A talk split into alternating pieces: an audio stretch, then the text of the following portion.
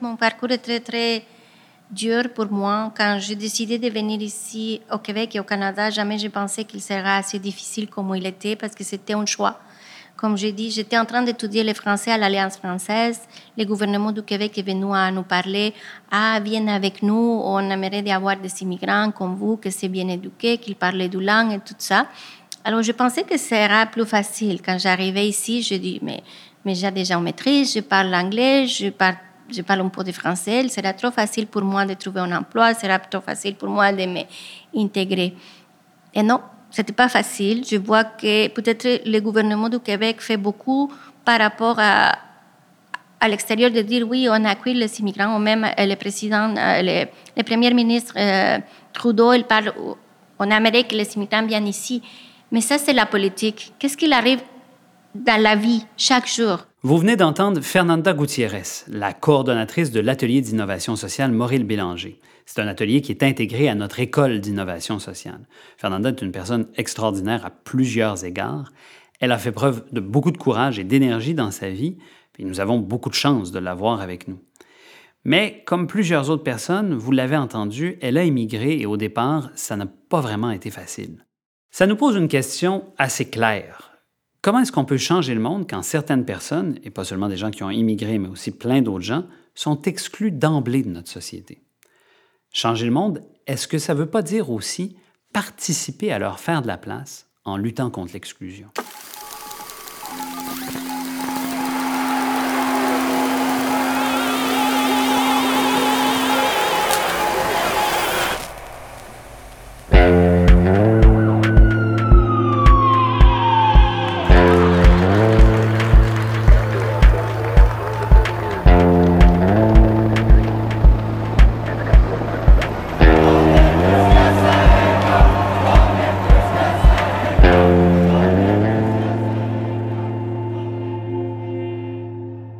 Salut, je m'appelle Simon Tremblay-Pepin. Vous écoutez Manuel pour changer le monde, un balado produit par Magneto et réalisé par l'équipe de l'École d'innovation sociale Élisabeth Bruyère à l'Université Saint-Paul à Ottawa. On dit toujours qu'il n'y a pas de manuel pour changer le monde. On s'est néanmoins demandé de quoi aurait l'air ce manuel si on en écrivait un et si on donnait la parole à ceux et celles qui tentent de le changer tous les jours.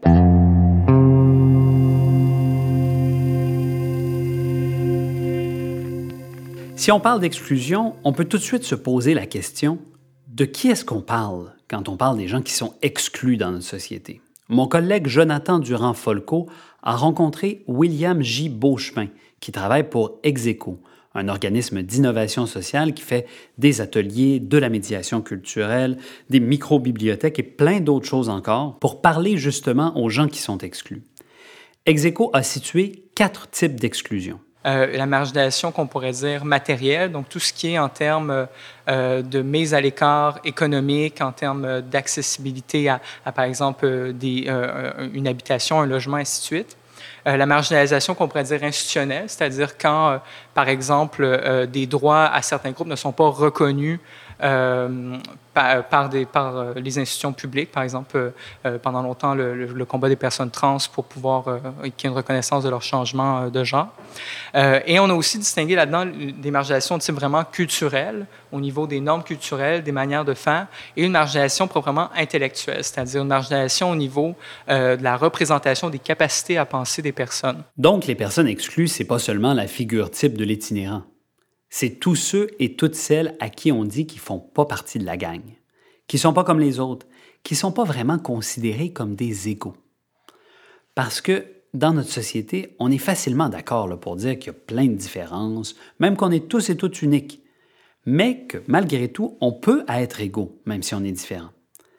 Cependant, certaines différences sont tellement mal acceptées qu'elles remettent en question l'égalité. Il y a des inégalités, il faut les nommer, il faut les contrer. Euh, et pour les contrer, nous habitons normalement dans des sociétés qui sont démocratiques euh, et on vit dans des, démocraties euh, où c'est la représentation en fait qui compte. Fait qu'une des façons que nous avons de quantifier l'égalité ou de quantifier l'inclusion, c'est de dire est-ce qu'on est assez représentatif? On vient d'entendre Boshra Manaï, une chercheure et une citoyenne engagée qui travaille depuis 12 ans sur la question de l'inclusion au Québec. Comme on le voit, pour elle, Combattre l'inégalité, ça se fait notamment par la question de la représentation. La représentation, elle met en lumière dans quels endroits des gens sont effectivement exclus.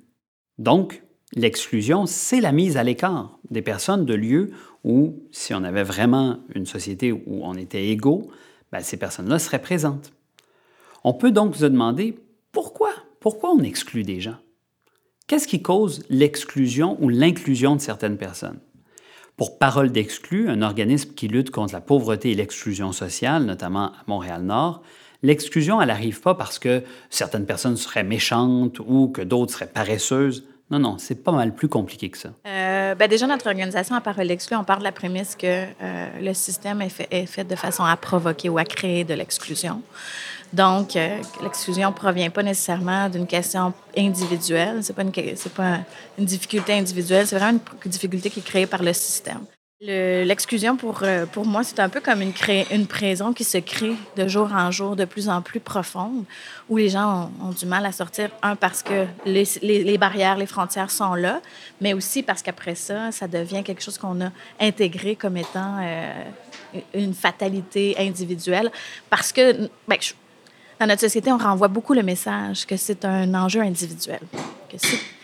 Tu es en situation de pauvreté ou en situation d'exclusion, c'est sans doute parce que ton CV n'est pas assez bon, parce que tu te présentes pas assez bien en entrevue, parce que euh, tu n'as pas euh, fait l'effort qu'il fallait pour euh, retrouver du travail, etc. Alors qu'en réalité, il y a un paquet d'obstacles dans notre système qui font qu'il y a des gens qui, d'emblée, partent défavorisés. Donc, l'exclusion peut prendre plusieurs formes, économiques, institutionnelles, culturelles ou intellectuelles elle se révèle pas vraiment parce qu'il y a quelque chose de visible et de présent, mais par l'absence des personnes qui sont exclues, soit dans les lieux de prise de décision, soit dans les emplois, soit dans les représentations culturelles à la télé ou euh, au cinéma, dans les films. Et cette exclusion-là, elle vient pas de caractéristiques individuelles ou de choix personnels, elle est beaucoup trop généralisée pour ça.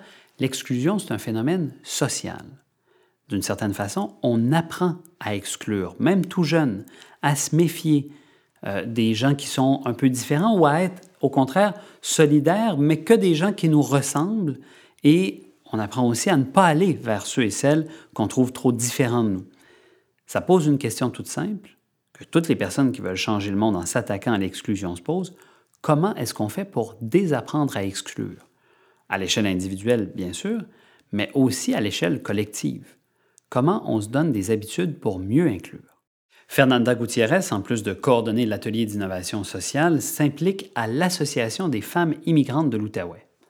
Elle et ses collègues ont trouvé des façons toutes simples de venir en aide aux femmes qui viennent d'arriver ici. Le principal travail qu'on fait, c'est la francisation, parce qu'il y a plein de, femmes qui arrivent ici sans euh, connaître la langue et c'est nécessaire pour son intégration. Alors, on travaille surtout sur la francisation.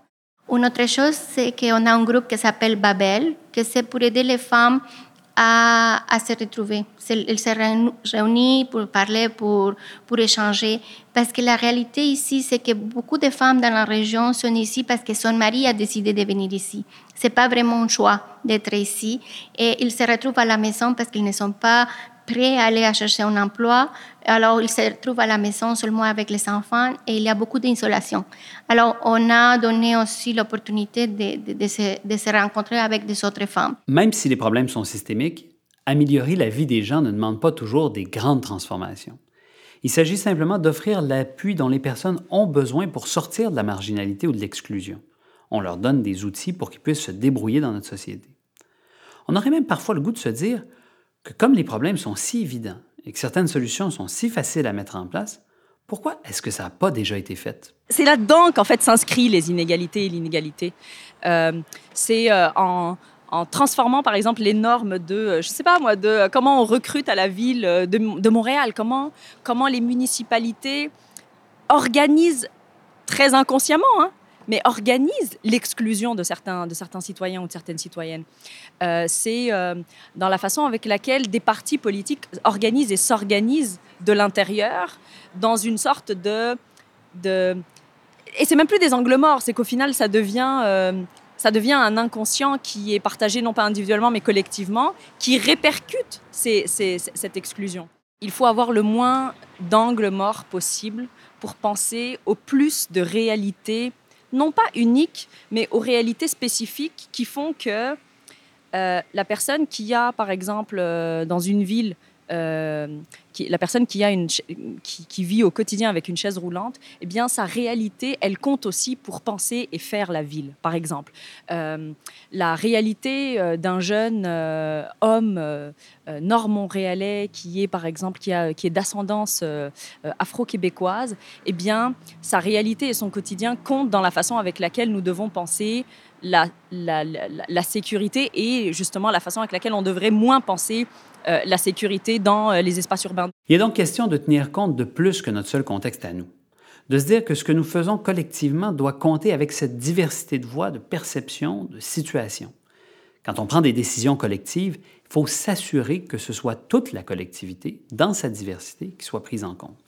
L'équipe de Parole d'Exclus a voulu appliquer ce principe-là jusqu'au bout, même quand il démarre de nouveaux projets. La société ne changera pas en offrant des services ou en revendiquant uniquement à nos politiciens. Il faut que les personnes qui sont en situation d'exclusion, situation de pauvreté, aient une voix, aient une possibilité de prendre la parole, mais aussi la possibilité d'identifier des solutions puis de les mettre en place eux-mêmes, de prendre du pouvoir, pas seulement dans la prise de parole, je pense que c'est un premier pas, la prise de parole, mais aussi dans la mise en action, dans le, développement des actions structurantes. Donc, c'est comme ça, en s'inspirant de ces initiatives-là, qu'on a tranquillement développé le modèle qu'on a aujourd'hui à Parole d'exclus qui est basé sur euh, la logique que les premiers concernés doivent être les premiers à mettre de l'avant euh, les propositions puis à, à, avancer dans la recherche de solutions, mais évidemment accompagné avec des gens, avec d'autres personnes qui ont des connaissances différentes, qui ont des expériences de vie différentes, qui peuvent compléter le, le, le, portrait quand on est en train de chercher une solution ou de mettre sur pied un projet. Partir des premiers concernés, partir des gens exclus eux-mêmes, ça veut dire faire confiance à leur intelligence, donner du crédit à leur compréhension du monde sans imposer la nôtre. Nous, on s'est dit, bon, qu'est-ce qu'est-ce que ça change au lieu de partir de cette croyance-là en l'inégalité des intelligences, on part de la croyance en l'égalité des intelligences? Euh, et donc, en l'idée que tout le monde est capable de penser, de réfléchir, d'avoir des idées, de changer d'idées, euh, d'agir en fonction de ces idées.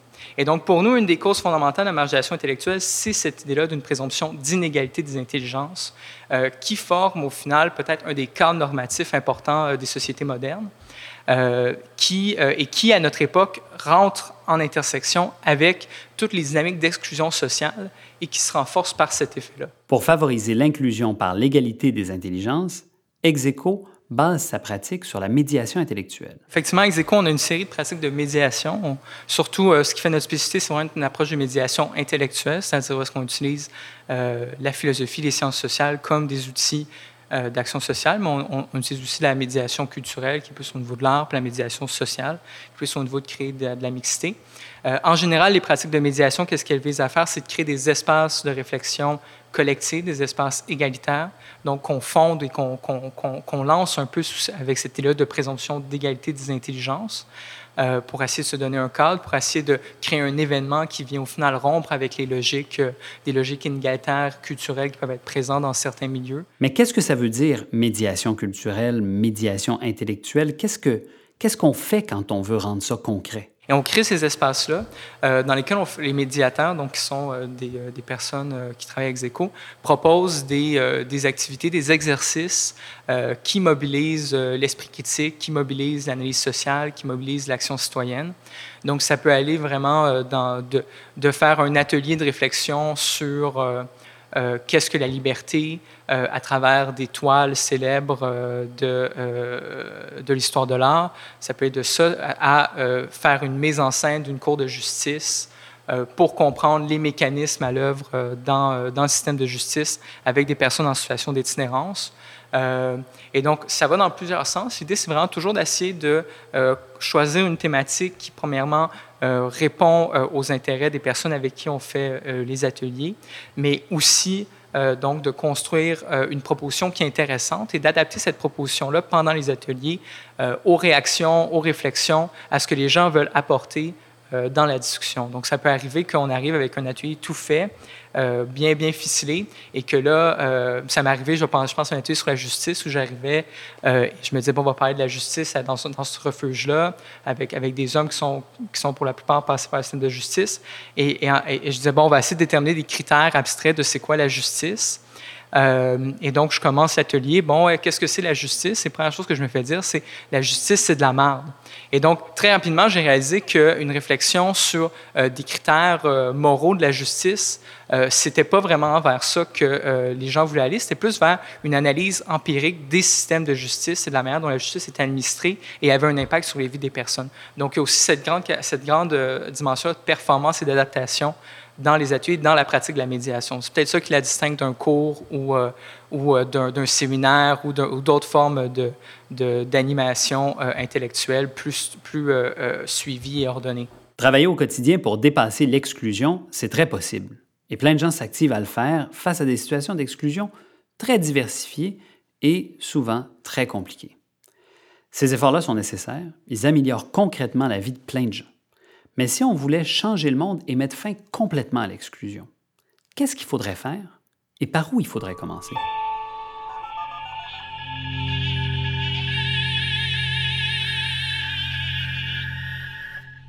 Quand on demande à Fernanda comment elle verrait ce qu'on peut faire pour dépasser l'exclusion, elle croit que ça passe nécessairement par la sensibilisation et la rencontre entre les gens. L'exclusion vient de gens qui se comprennent mal, qui se méfient les uns des autres sans raison il faut donc s'y attaquer directement. Je pense que oui, c'est nécessaire de faire une sensibilisation pour euh, ne nous voir pas comme un ennemi ou quelque chose qui va te voler, parce que je comprends qu'il y a comme peur de qu'il va voler mon travail ou peut-être il ne fait pas bien son travail.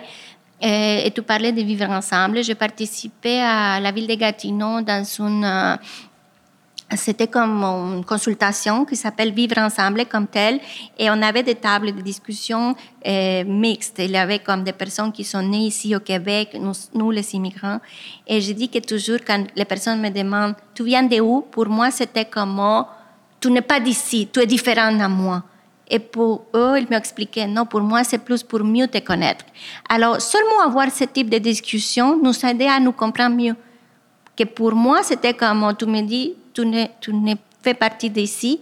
Et pour eux, c'est plus, j'aimerais te faire partie, j'aimerais te connaître mieux.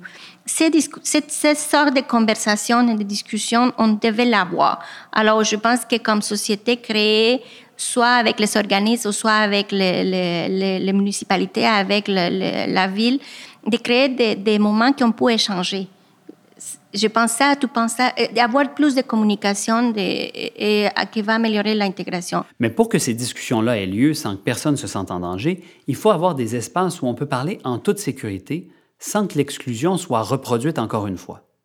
Boshra En fait, il existe des mondes parallèles dans la participation citoyenne et où il y a des institutions, des partis, des organisations assez mainstream à côté desquels vivotent, vivent, s'organisent, se créent, se, se ferment, se réouvrent, se, se reconnectent, etc. Des tas d'autres organisations qui sont les autres espaces ou les espaces des autres, comme euh, je les, ai appelés avec euh, mon collègue euh, Capot Touré. et, et, en fait, ces espaces-là, ce qu'il faut faire, c'est créer les connexions pour que les institutions se transforment grâce à ce qui est apporter et valoriser dans ces, dans ces safe spaces. Donc, si ces safe spaces sont utiles, il faut aussi les dépenser pour changer les institutions. Moi, je crois que ce sont les connexions avec les institutions mainstream qui permettent de transformer les choses. Et continuer à croire qu'il faut travailler en vase clos, avoir des safe spaces sans revenir euh, à charge. Il faut, il faut amener ce que, ce, ce, que cette charge de, de, je sais pas moi, que, les racisés portent et, les réalités qu'ils portent. Il faut les, il faut les amener euh, ailleurs, il faut les porter, il faut leur donner de la valeur pour qu'ils prennent place dans la société. Et c'est une question de place. Je parlais de territoire tout à l'heure, c'est une question de place. Où est-ce qu'on n'arrive pas à trouver sa place? Où est-ce qu'on se crée notre place? Et où est-ce qu'on, où est-ce qu'il est possible d'aller amener, de faire circuler des idées euh, ailleurs que là où on est confortable? Dans le même esprit, les gens d'Execo veulent justement changer les pratiques des institutions culturelles avec lesquelles ils travaillent. Ils connaissent des succès surprenants. Euh, on avait fait une, de, une de ces sorties-là et on était avec euh, euh, des jeunes, des jeunes noirs et métis de 13-14 ans. Et rapidement, quand le spectacle commençait, les jeunes, hein, ça, ça, bouge un peu plus qu'un public de 55 ans et plus, qui est un public plus traditionnel, par exemple, de, de l'opéra. Et rapidement, ce qui est arrivé, c'est qu'il y a eu une espèce de réaction du public traditionnel au fait que les jeunes bougeaient euh, les jeunes l'ont reçu assez euh, relativement mal parce qu'ils sentaient, bon, OK, on n'est pas, on pas à notre place. La première fois qu'on vient ici et on se fait dire euh, de ne pas bouger, de caractère disciplinaire. Donc, les jeunes ont, ont réagi. le public a réagi encore plus et rapidement, il y a eu une espèce de spirale de mépris qui s'est créée. Ce n'est pas, pas, notre, pas notre intention qu'on fait des trucs comme ça, mais c'est arrivé cette fois-là. Et ensuite, ce qu'on a fait, c'est qu'on a, on s'est assuré, bon, une fois que la, soirée était passée, on a fait un debriefing avec, avec, le, groupe, avec le groupe mais euh, on s'est ensuite de créer une rencontre entre euh, une partie de la direction de l'opéra et euh, un représentant de ce groupe de, jeunes-là pour que le dialogue puisse avoir lieu, pour qu'ils puissent essayer de voir ensemble c'est quoi les orientations pratiques qu'ils peuvent mettre de l'avant pour répondre à, ces enjeux-là. Et donc, l'an prochain, ce projet, le projet dont je parle, c'est un projet sur trois ans. On, finit la deuxième année. Et l'an prochain, on tombe dans, une période où est-ce que le but, c'est vraiment de, de co-rédiger avec euh, les personnes qui ont participé comme co-chercheurs, donc des, populations marginalisées au projet, mais aussi les institutions culturelles, essayer de déterminer et de corriger ensemble une charte d'accessibilité culturelle qui permettrait de déterminer des orientations pratiques pour les institutions culturelles en termes d'inclusion, d'accessibilité, d'ouverture à partir de tout le processus de recherche qu'on a fait collaborativement depuis deux ans. Selon Amélie Daigle et l'équipe de Parole d'Exclus, si on veut mettre fin à l'exclusion, il faut que les innovations sociales que développent les exclus deviennent des institutions.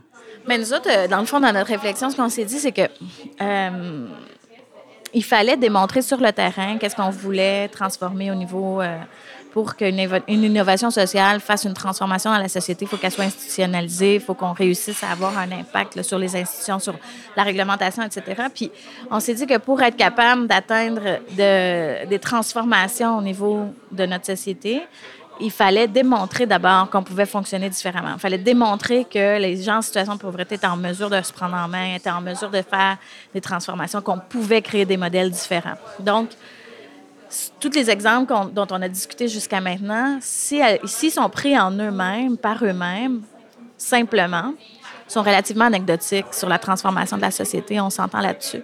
L'objectif, c'est beaucoup de tester puis de, puis de le démontrer pour après ça avoir des changements structuraux. La question de la diversité, c'est vaste. Ça touche beaucoup de gens, beaucoup de situations. On aurait pu faire un épisode complètement différent en prenant par exemple les difficultés qu'ont les groupes qui tentent de transformer la société à avoir des équipes de bénévoles ou de salariés diversifiés. Pensons aux employés des syndicats, des groupes communautaires, des groupes de femmes, des groupes écologistes, des partis politiques. Souvent, ce sont vraiment pas des exemples de diversité, en tout cas pas au Québec que je connais bien. Il y aurait toute une réflexion à faire sur qu'est-ce qui fonctionne pas dans nos groupes pour qu'ils soient aussi homogènes que ça.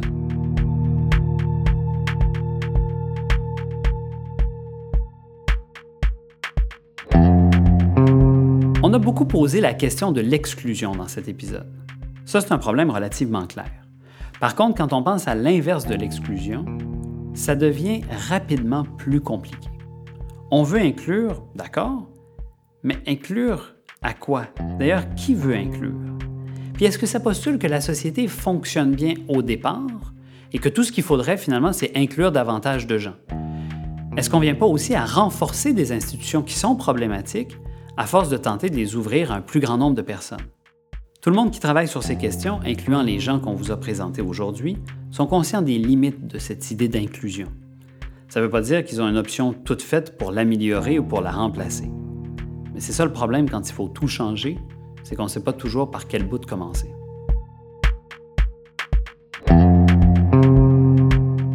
Merci à nos invités, à Jonathan Durand-Folco pour avoir réalisé les entrevues de cet épisode et à toute l'équipe de Magneto pour l'avoir rendu possible. Manuel pour changer le monde est une réalisation de l'École d'innovation sociale Élisabeth Bruyère de l'Université Saint-Paul. Pour en savoir plus sur nos programmes, notre atelier d'innovation sociale, notre centre de recherche et nos activités, visitez innovationsocialusp.ca.